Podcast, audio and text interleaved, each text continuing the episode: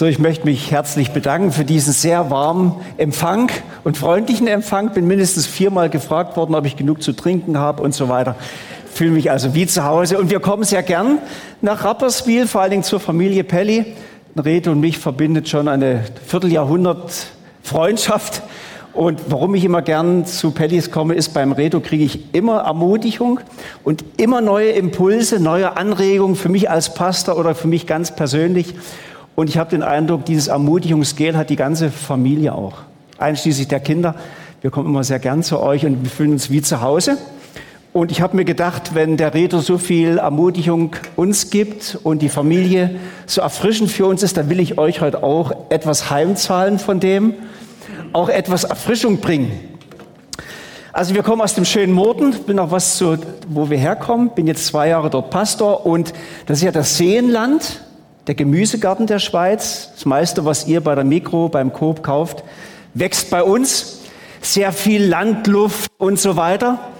Und wir sind auch Eishockey begeistert, so wie ihr auch. Ihr habt ja auch eine Eishockeymannschaft. Momentan nicht ganz so erfolgreich, glaube ich, oder? Also unsere Mannschaft äh, Fribourg-Kutterer, das ist ja, das, wir sind Fans von dem. Und ähm, seid ihr offen für einen Witz? Eigentlich sollte man ich brauche das immer so zum Lockerwerden am Anfang. ja, also wisst ihr, warum die Friburger Eishockeymannschaft, wenn sie im Auswärtsspiel sind, immer eine Handvoll Mist im Hosensack haben? Dass sie immer das Gefühl haben, sie wären in, im Heimspiel. Ich erkläre den nicht. Ja, also passt auf, es ist jetzt Sommerzeit und ich habe mir überlegt, jetzt muss ich das anschalten. Es geht. Ich habe mir überlegt, was könnte ich in Rapperswil im Prisma heute predigen. Es ist Sommerzeit. Ich habe heute eine ganz relaxte, entspannte Botschaft. Was Gott tut, wenn man ruht. Habt ihr vielleicht noch nicht so viel drüber gehört, aber die Bibel sagt einiges davon, dass Gott sehr tätig ist, wenn wir ruhen. Und ich dachte, das passt so zur Sommerzeit, Hängematte, Seid ihr offen für eine Botschaft? Ja, hä? also gut. Wie ich auf den Titel gekommen bin, ist eigentlich, ich habe dieses Thema entdeckt, als ich ganz jung war noch. Es waren die Abschlussprüfungen meiner Schulzeit. Ich war enorm unter Druck. Ich wollte die Prüfung gut schaffen. Und äh, an dem Sonntag, bevor die Hauptprüfung war, hatten wir ein großes Familienfest und eigentlich hätte ich noch Zeit gebraucht zum Lernen, den Stoff noch mal rein zu büffeln und mich gut vorzubereiten. Aber es war ein sehr wichtiges Familienfest und da habe ich mir konnte ich mich nicht entziehen und da haben wir also den Sonntag gefeiert. Wir haben eine Wanderung als Familie gemacht. Ähm, und meine Schwägerin merkte, dass ich angespannt bin. Ich sagte, ja, weißt du, ich habe morgen die ganz wichtige Prüfung, das muss klappen. Eigentlich müsste ich noch lernen. Und hat sie zu mir gesagt, Thomas, jetzt entspann dich mal. Ich gebe dir jetzt ein Wort aus der Bibel mit und das glaubst du jetzt, denn in der Bibel steht, der Herr gibt den Seinen im Schlaf. Ja, und meine Schwägerin hat mächtig Eindruck auf mich gemacht. In diesem Moment dachte ich, das stimmt, ich kann ja jetzt sowieso nicht lernen. Jetzt lasse ich das einfach mal los und genieße diesen schönen Tag, den Geburtstag, die Wanderung, die Familie. Und ich vertraue jetzt mal drauf, dass das morgen funktioniert. Und es hat sehr gut funktioniert habe sehr gut abgeschlossen. Seitdem hat mir Gott wie so eine Botschaft mir reingegeben, Thomas, es braucht, dass du dich immer wieder mal entspannst. Es liegt nicht nur an dir. So, jetzt, was Gott tut, wenn man ruht. Damit er mich nicht falsch versteht, es gibt viele Punkte, wo uns Gott eher ermahnt, wir sollen nicht schlafen. Das will ich noch vorausschicken, dass ich euch nicht zum Faulenzen verführe, sondern es gibt viele Bibelstellen, die ermahnen uns, ermutigen uns, liebe Freunde, ihr müsst schaffen, fleißig sein. Ich lese euch eine vor, Sprüche 6, Vers 9 bis 11. Wie lange willst du noch im Bett bleiben?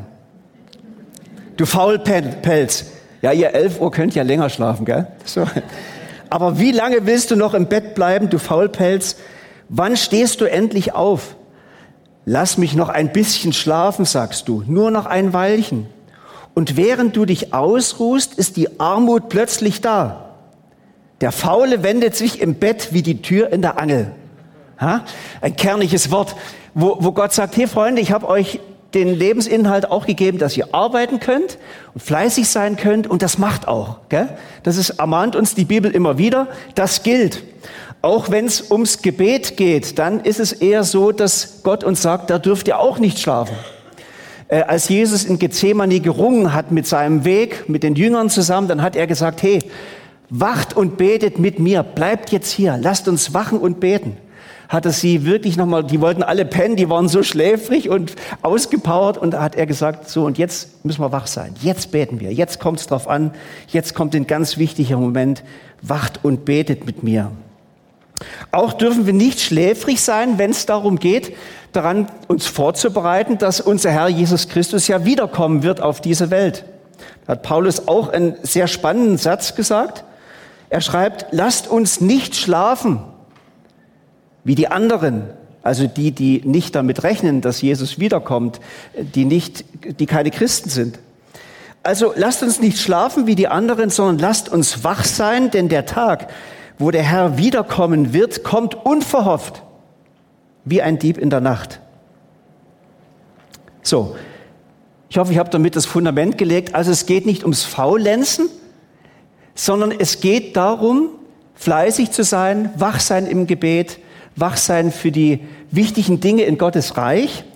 Und doch gibt es in der Bibel ganz viele Hinweise darauf, dass Gott etwas tut, wenn man ruht, also wenn wir ganz passiv sind, tut Gott wesentliche Dinge, bewegt Dinge, äh, lässt etwas geschehen und wir sind eigentlich komplett untätig. Und das will ich euch jetzt weitergeben. Ich habe fünf Punkte. Ich habe zwei Stunden Predigt eingeplant. Ist ja bei euch so üblich, hat Reto gesagt. Guck mal, Punkt eins. Was tut Gott, wenn man ruht? Erstens, er schenkt Klarheit. Er schenkt Klarheit. Ihr kennt ja alle diese äh, Geschichte von, von Josef, der Josef von der Maria. Maria war schwanger geworden. Das war für Josef eigentlich eine Katastrophe, denn sie waren ja noch gar nicht verheiratet und in der damaligen Zeit, das war natürlich alles sehr, sehr schwierig. Und dann steht im Lukas-Evangelium, dass Josef den Gedanken hatte, Maria zu verlassen. Und er hat sie am Abend mit diesen Gedanken, sie zu verlassen, ins Bett gelegt. Und in dieser Nacht, während er schläft, hat er einen Traum und in diesem Traum erscheint ihm der Engel des Herrn und sagt zu ihm, Josef, verlass die Maria nicht. Denn das Kind, was sie in sich trägt, das ist vom Heiligen Geist gemacht. Bleib bei ihr. Dieses Kind ist der verheißene Messias. Du sollst ihn Jesus nennen. Er ist der Retter der Welt. Jedenfalls, Josef wird wach und plötzlich ist ihm alles klar. Der Engel hat ihm wie eine prophetische Sicht gegeben auf das, was ist mit seiner Frau. Und er nimmt Maria zu sich, hält zu ihr, geht mit ihr den Weg weiter. Es gibt solche Momente, dass wir in einem Schlaf plötzlich Klarheit bekommen. Wir wissen das auch von Abraham, von Jakob im Alten Testament, dass sie im Schlaf Träume hatten und in diesen Träumen hat Gott zu ihnen gesprochen und ihnen Klarheit gegeben, zum Beispiel über ihre Zukunft, über die Familienzukunft, äh, über ihre Berufung, über ihren Weg. Und sie sind wach geworden mit großer Gewissheit, mit Mut, mit Klarheit. Während wir schlafen, kann Gott Dinge in uns klären und Klarheit schaffen. Ich habe diese Botschaft schon mal woanders gehalten. Da kam ein kleiner Junge zu mir, der Ramon, ich glaube sieben, achtjährig, und hat gesagt, Thomas, das stimmt. Ich habe an meinem Veloschloss den Code vergessen. Hatte das Velo festgeschlossen. Ich wusste den Code nicht mehr. Da, was mache ich jetzt? Und da bin ich ins Bett gegangen, habe geschlafen und am Morgen früh hatte ich plötzlich den Code wieder. Fiel er mir wieder ein. Dann muss ich erzählen, war so eine herzliche Geschichte. Da habe ich gesagt, das stimmt, Thomas manchmal im Schlaf klären sich die Sachen. Ich gehe auch manchmal mit Problemen ins Bett und sage noch so im letzten Satz vorm Einschlafen, Jesus, wie soll ich das bloß lösen? Und ich wache auf und habe eine Idee. Ich nehme manchmal so meine Predigtvorbereitung mit in den Schlaf rein, ins Bett, sage Jesus, ich weiß noch nicht genau, wo ist jetzt der springende Punkt? Was soll ich jetzt wirklich bringen? Und ich wache am Morgen auf und habe die zündende Idee. Sag, das muss ich bringen am Sonntag. Das ist der Punkt. Äh, manchmal gehe ich mit, mit, mit Verspannung ins Bett, dass, ich, dass mich Leute verletzt haben, dass ich denke, oh, Das, das macht was mit mir, das treibt mich um. Es fällt mir schwer, das einfach so zur Seite zu schieben, einfach so den Leuten zu vergeben und sie loszulassen. Und am Morgen ist es plötzlich weg. Weil Gott gibt, während wir schlafen, Klarheit. Ich muss noch dazu sagen, natürlich bei dem Josef, das war zu einer Zeit, als die Leute auch noch nicht spät abends sich noch in grusigen Film reingezogen haben, gell? Und die Nacht dazu gebraucht haben, den irgendwie zu verarbeiten sondern da hatte Gottesgeist wie Raum, zu ihnen zu sprechen. Also, während du schläfst, kann Gott dir Klarheit schenken. Das ist das Erste, was ich euch sagen wollte. Das Zweite, während wir schlafen, kann Gott befreien. In Apostelgeschichte 12 lesen wir, dass Petrus von König Herodes ins Gefängnis gesteckt wurde. Das hatte gar, der war gar nicht schuldig, nur es war irgendwo in Christen zu verfolgen. Und Petrus war der Chef von den Christen damals. Und da hat Herodes gesagt, den sperre ich jetzt mal ein. Und hat ihn richtig in der Gefängniszelle am ganz sichersten Ort verwahrt. Links und rechts ein Wachsoldat. Er war angekettet vor dem Gefängnis, vor der Tür nochmal zwei Wachsoldaten. Also war, die hielten den für ganz gefährlich. Christen sind ja manchmal auch sehr gefährlich, gell? wenn sie die Wahrheit sagen. Und jedenfalls in dieser Gefängniszelle schläft Petrus. Es ist Nacht. Und während er schläft, betritt der Engel des Herrn diese Gefängniszelle. Es wird ganz hell. Und er weckt den Petrus und sagt, Petrus, zieh dich an, zieh deine, deine Klamotten an. Die Ketten fallen ab und er führt den Petrus aus der Gefängniszelle raus, bis ins Freie. Durch alle Tore, durch alle Wachen gehen sie unbemerkt vorbei. Und Petrus merkt erst, dass es wahr ist, als der Engel nicht mehr bei ihm steht. Denkt, hey, ich habe gedacht, das träume ich bloß und jetzt bin ich tatsächlich frei, war völlig perplex. Aber so geschieht das, dass während wir schlafen manchmal Befreiung geschieht. Wir können uns gar nicht genau erklären, wie das jetzt war. Also mein Vater war Raucher. Und ich habe mir gesagt, Vati, wie hast denn du aufhören können mit Rauchen? Das ist doch schwer. Und hat er gesagt, ich war dann Familienvater und ich wollte schon aufhören, aber ich kann dir gar nicht sagen, wie. Auf einmal eines Tages konnte ich die Ziege weglegen und es war fertig, ich habe nie wieder geraucht. Es war wie auf einmal weg. Ich weiß gar nicht wie. Hat Gott das geschenkt, dass ich es nicht mehr brauchte? Gott hat die Kraft. Ähm, plötzlich schenkt es Gott, dass du eine Situation loslassen kannst, Menschen loslassen kannst, abgeben kannst und sag Gott, das machst du schon. Das geschieht manchmal Einfach so, das schenkt Gott wie im Schlaf. So wie hier bei Petrus, Gott schenkt Befreiung, während wir schlafen. Ich bin bei Punkt drei. Ihr merkt schon, es geht wahrscheinlich keine zwei Stunden. Schon gemerkt? Seid ihr offen für Punkt drei noch? Seid ihr noch? Okay, da bin ich froh. Ich sehe euch ja nicht so genau wegen den Scheinwerfern. Ich muss ab und zu mal ein akustisches Feedback haben von euch. Ja? Also, während wir schlafen, schenkt Gott neue Kräfte. Das ist in einer sehr beeindruckenden Weise geschehen. Erster Könige Buch, Kapitel 19. Wisst ihr alle, das war der Elia. Und Elia äh, war ein richtiger Kämpfer, ein Kämpfer Gottes, würde ich mal sagen. Er hat eine Leidenschaft gehabt, dass das Volk Israel mit ganzem Herzen, ungeteilt bei dem lebendigen Gott bleibt. Und Israel hatte viele Konkurrenten, es waren Götzen im Land aufgestellt. Äh, die Leute haben überall sich das Beste rausgeholt, Wahrsagerei und Götzendienst und Materialismus. Es ist eigentlich so wie heute auch. Und da hat Elia gesagt, hey, ihr dürft nicht auf beiden Seiten hinken, auf den, auf den Baal und den anderen Götzen und Gott, ihr müsst euch entscheiden. Und er hat leidenschaftlich gekämpft, dass Israel wieder mit ganzem Herzen dem wahren Gott nachfolgt. Er ist so weit gegangen, dass er die Baals Priester von der Königin Isabel, das waren 450 Mann, hat er herausgefordert auf dem Karmel, hat gesagt, kommt alle hier hoch und dann bringt ein Brandopfer, opfert ein Tier, legt Holz hin, das Tier drauf und dann soll euer Gott das Feuer schenken. Ich mache das gleiche nachher. Und der Gott, der Feuer schickt, ist der wirklich wahre, lebendige Gott. Die Baalspriester haben gebetet, gefastet, sich gequält, es kam aber kein Feuer. Und dann hat Elia noch Wasser über seinen Altar gegossen und dann betet er und das Feuer kommt vom Himmel und damit hat er eigentlich den Beweis gebracht, der Gott Israels ist der wahre Gott. Und ihr könnt euch vorstellen, er hat sich da komplett verausgabt, auch glaubensmäßig. Was für ein Risiko, wenn das schief geht. Er hat sich weit aus dem Fenster gelehnt. Und er war dann hinterher so komplett ausgepowert, wirklich richtig fertig. Und er musste jetzt natürlich die Rache von Königin Isabel äh, fürchten. Und dann steht in der Bibel, dass Elia vor ihr flüchtet. Er rennt um sein Leben und ist völlig erschöpft und ausgebrannt. Und dann lässt er sich völlig fertig unter einem Wacholderstrauch nieder im Schatten. Und dann kommt dieser berühmte Satz, es ist genug, sagt Elia. Ich will jetzt sterben. Ich bin nicht besser als meine Väter. Und dann schläft er völlig fertig ein, schläft einen tiefen Schlaf. Und ein Engel des Herrn weckt ihn. Er muss ihn mehrmals wecken, weil er so, so tief geschlafen hat. Und der Engel versorgt ihn mit Brot, mit Wasser und Elia hat dadurch die Kraft bekommen, 40 weitere Tage zu marschieren bis zum Berg Horeb, wo er in Sicherheit war.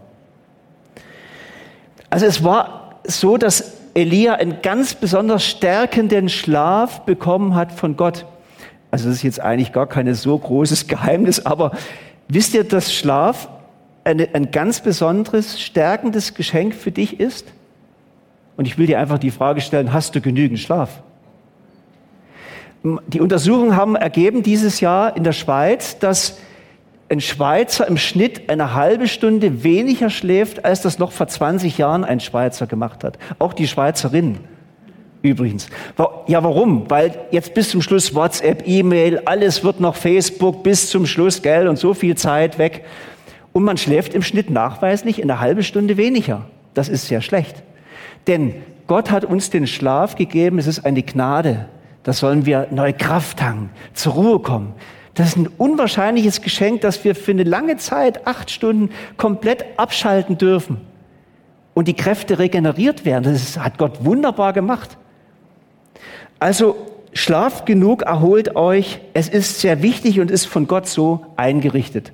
Der kraftbringende Schlaf. Ich habe noch einen vierten Punkt. Während wir schlafen, baut Gott sein Reich.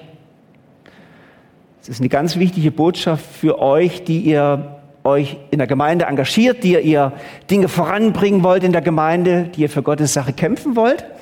Es gibt da ein Gleichnis von Jesus, steht in Markus 4, da sagt er das so. Er sagt, mit dem Reich Gottes ist es so, wie mit einem Menschen, der Samen ausstreut aufs Land und dann schläft. Und wenn er aufsteht, sieht er, wie der Same aufgeht und wächst. Er weiß gar nicht wie. Es geschieht einfach so. Es ist wie ein Geheimnis. Der Bauer geht über das Land, streut den Weizen in die Furchen, legt sie schlafen und am Morgen sieht er, wow, das, das sprost ja schon, da kommen ja schon die ersten Sprossen raus und es wachsen die Halme und er sagt sich, meine Güte, wie ist denn das passiert? Ich habe ja gar nichts gemacht. Ich habe geschlafen, habe mich ausgeruht und es ist einfach so entstanden. Glaube, dass Jesus uns damit sagen wollte, dass alles Wesentliche, was geschieht, was wir am Reich Gottes machen, in unserer Mitarbeit, das ist eigentlich ein Geschenk und es ist ja irgendwie auch ein Geheimnis. Wir können uns einsetzen mit ganzer Kraft, aber wir können gar nichts erzwingen, sondern das Wesentliche schenkt Gott einfach so. Die Bibel nennt das Segen. Ähm, unser Auftrag ist es, das auszusehen, weiterzugeben, was Gott uns in die Hände gibt. Und alles andere sollten wir eigentlich in Gottes Hände legen, ihm überlassen. Er tut das Wesentliche. Ich bin schon beim fünften Punkt, seid ihr noch da? Es gibt nämlich noch ein ganz anderes Ding. Es gibt den lähmenden Schlaf. Habt ihr das schon mal gehört?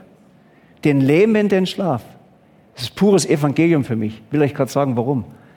Also wird von David erzählt, 1 Samuel 26, er war auf der Flucht vor König Saul. Er war ja überhaupt die längst, eine sehr lange Zeit seines Lebens als Flüchtling unterwegs, so eine Art Partisan mit seinen engen Gefolgsleuten, eigentlich immer auf der Flucht vor König Saul, der ihn als Konkurrenten sah und er wollte ihn ausschalten. Und da musste David immer wieder flüchten, aber eigentlich war er König Saul gegenüber sehr loyal, er liebte ihn sogar. Und so hat er immer versucht, König Saul seine Loyalität zu beweisen. Schwieriges Wort, Loyalität. Und er hat es einmal gewagt, er ist in das feindliche Lager von König Saul eingedrungen, an allen Wachleuten vorbei, an allen Soldaten vorbei, bis zum Zelt von Saul, hat dort seinen Wurfspeer geklaut und seinen persönlichen Wasserkrug und ist wieder raus und hat nachher gesagt, hey Saul, ich war in deiner Nähe, ich hätte dich umbringen können, daran sollst du sehen, ich stehe eigentlich zu dir. Hat ihn beschämt damit. Und wie war das möglich, dass der durch alle Wachen durchmarschieren kann bis zum Zelt vom König? Das steht als Begründung. Er konnte es deshalb ganz unbemerkt tun, denn es war ein tiefer Schlaf vom Herrn über alle gefallen. Ein lähmender Schlaf. Die haben das gar nicht mitgekriegt. Der hätte machen, der hätte laut sein können, hätte niemand gemerkt. Warum ist das für mich pures Evangelium? Weil das bedeutet, dass Dinge, die wirklich schädlich sind fürs Reich Gottes und für die Diener Gottes, die kann Gott einfach verhindern. Er kann die Akteure lähmen. Wisst ihr, wir machen uns manchmal viele Gedanken, oh, wenn, wenn die Frau das Schlimme weitererzählt von unserer Gemeinde, kann sein, sie macht einen ganz schlechten Ruf in der Gemeinde, gibt manchmal Menschen, die wollen der Gemeinde schaden, gibt es immer wieder. Und ich bin dann immer versucht, mich zu rechtfertigen und zu agieren und einzugreifen. Aber so ein Wort sagt mir, Thomas, Gott sorgt dafür. Es gibt so etwas wie ein lähmender Schlaf, dass kein Schaden entsteht. Überlass die Sache einfach mir. Gott macht das. Ich kann durch viele Sorgen gar nichts verändern an solchen Gerüchten oft. Aber ich kann es Gott überlassen und hier steht, er schenkt so etwas wie einen lähmenden Schlaf. Er lähmt das, was schädlich ist für Gottes Reich, für seine Sache. Deshalb kennt die Bibel auch so etwas wie den Schlaf der Gerechten. Wisst ihr, was das ist? Schlaf der Gerechten ist zum Beispiel, wenn der gleiche David, der hat einen Putschversuch seines eigenen Sohnes erlebt. Von Absalom musste vor dem fliehen und unterwegs hat er die Gelassenheit und Muse, noch einen neuen Psalm zu komponieren.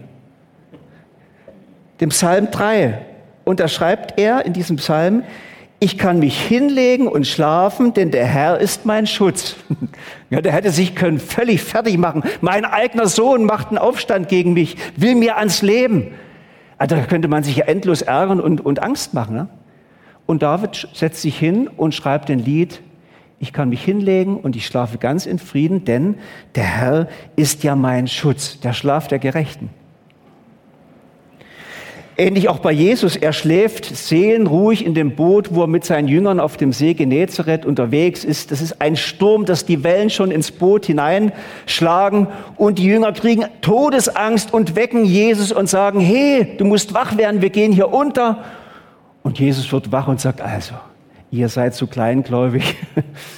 Also, dann hat er den Wind und Wellen bedroht, dann ist das alles ruhig gewesen, aber er hatte, er konnte schlafen, es war ja keine Katastrophe so ein Gottvertrauen, so eine Gelassenheit.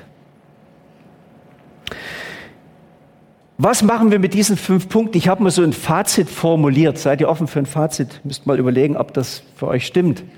Also ich merke anhand von der Bibel und Gottes Wort, dass wir wie in ein Spannungsfeld hineingestellt werden. Auf der einen Seite werden wir ermutigt, aktiv zu sein, die Dinge in die Hand zu nehmen und auf der anderen Seite aber auch mal passiv zu sein, die Dinge sein zu lassen. Dieses Spannungsfeld bleibt uns erhalten. Tätig sein oder sein lassen, aktiv sein oder passiv zu bleiben. Die Bibel fordert uns jedenfalls nicht auf, untätig zu sein, nichts zu machen, zu pennen. Aber ich glaube, das ist die Botschaft für uns. Sie fordert uns heraus, ermutigt uns zu mehr Gottvertrauen, mehr Gott wirken zu lassen und die Dinge ihm zu überlassen. Das ist vielleicht der konkreteste Punkt für uns alle heute Vormittag. Was sind das für Punkte bei dir, wo du krampfst und machst und denkst, du kannst das jetzt hinbiegen, aber eigentlich wäre die Botschaft, lass doch Gott mal machen. Gib ihm das doch mal ab. Lass los es hängt nicht nur an dir. Wir wollen nicht krampfhaft aktiv sein, als hinge alles nur von uns allein ab. Das wäre so wie ein praktischer Atheismus, gell? als gäbe es Gott nicht. Dabei sagt die Bibel, doch, Gott gibt's. Du bist Mensch und er ist Gott. Vertraue ihm. Wir wollen fleißig uns einbringen, das tun, was Gott uns aufträgt, aber wir wollen nie vergessen, das eigentliche Wunder, das wirklich Wichtige, tut er. Er ist der Herr der Welt. Er hält alles in seiner guten Hand. Und dafür gibt es noch was ganz Praktisches, nämlich den Psalm 127, wo eben drin steht, der Herr, der Herr schenkt den Seinen im Schlaf. Ich habe mir den nochmal in Ruhe durchgelesen und dachte, eigentlich wird hier alles zusammengefasst, was ich gesagt habe. Wenn der Herr nicht das Haus baut, dann mühen sich alle, die daran bauen, vergeblich. Wenn der Herr nicht die Stadt behütet, dann hält der Wächter vergeblich Wache. Wir wollen tun, was wir tun, mit Leidenschaft, mit aller Hingabe. Wir wollen bauen und so weiter, alles, was hier steht. Aber das sagt der Psalmbeter, das wirklich Wesentliche tut eben Gott. Er muss dann bauen, er muss seinen Segen geben, er muss bewachen und so weiter. Darauf kommt es an. Deswegen, wir sollen uns mutig einbringen, aktiv sein, aber auf der anderen Seite immer gerade mit dem Gebet auch, Herr, ich weiß, du gibst den Segen, du gibst das Gelingen, du tust das Eigentliche. Vergeblich ist es, dass ihr so früh aufsteht und euch erst spät wieder hinsetzt, um dann euer mühsam erarbeitetes Brot zu essen. Und jetzt kommt's, denn genauso viel gibt der Herr den Seinen im Schlaf. Auch Kinder sind eine Gabe des Herrn, ja, Fruchtbarkeit ist ein großes Geschenk. Hier kommt nochmal das Wort vergeblich, kam schon dreimal. Unser ganzes Mühen kann manchmal völlig vergeblich sein. Unser ganzes Arbeiten kann manchmal so völlig für die Katz sein, sagt uns hier Gott. Wir müssen mehr gelassen werden. Bei allem Arbeiten auf Gott schauen und sagen, Herr, es hängt von dir ab. Dass es nicht vergeblich ist, bitten wir um deinen Segen, um Gelingen. Und ich vertraue jetzt einfach, Herr, dass du das Wesentliche tust und einfach so schenkst. Und jetzt ist für mich bei diesem Psalm noch interessant, warum kommen jetzt hier die Kinder als Veranschaulichung? Habt ihr euch das überlegt? Was hat das jetzt damit zu tun? Ich bin übrigens sehr froh, dass einige Kinder heute hier sind. Hab gehört, irgendein Kinderprogramm findet heute hier mit statt. Fantastisch, ihr Kinder. Also ihr werdet in der Bibel ja oft als sehr gutes Beispiel gebracht. Ne? Gibt es einige Stellen, hier zum Beispiel. Auch Kinder sind eine Gabe des Herrn. Ähm, ich glaube, das ist eine Veranschaulichung, denn Kinder sind ja ein Wunder. Muss man sagen, gell? das ist ein Wunder. Ich freue mich als Pastor immer, wenn ich eine Segnung machen darf. Das ist für mich wie ein Höhepunkt, wenn ich dann so ein Kind in den Arm halte und segne. Da denke ich, Mensch, die kleinen Finger, die Augen und das Lachen. Wenn man ein Kind sieht, kann man gar nicht böse reinschauen. Gell? Man muss zurücklächeln. Ein Kind löst so viel Gutes bei uns aus. Es ist ein wirkliches Wunder, finde ich. Ein Kind. Aber was ist schon unser Beitrag, dass so ein Kind entsteht? Ha? Was ist unser Beitrag? Eigentlich nicht viel, oder? Eine, eine schöne Nacht vielleicht. Das hat ja Gott auch noch fantastisch eingerichtet, dass es noch Freude macht, gell? So eine, eine kurze Nacht, eine schöne Nacht, ein schönes Erlebnis und dann entsteht ein Baby und du weißt ja nicht wie. Es ist ja verrückt, wie das entsteht, das Leben. Mit so einer Originalität, dann die Kinder, du siehst manchmal den Kindern schon wieder das, das Wesen von den Eltern und so weiter. Wie Gott das macht, das finde ich hammermäßig. Und ich glaube, das ist eine Veranschaulichung für uns, dass wir das anhand von einem Kind verstehen. Wir können einen wichtigen Beitrag schon bringen, aber das wirkliche Wunder, das ist das, was Gott schenkt.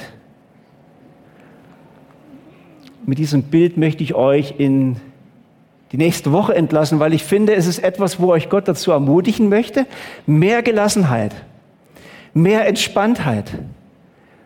Eigentlich, weil wir Gott vertrauen und es ihm im Gebet übergeben. Eigentlich ist diese ganze Predigt äh, auch ein Plädoyer für das Gebet. Denn Gebet bedeutet, ja Gott, ich vertraue dir jetzt.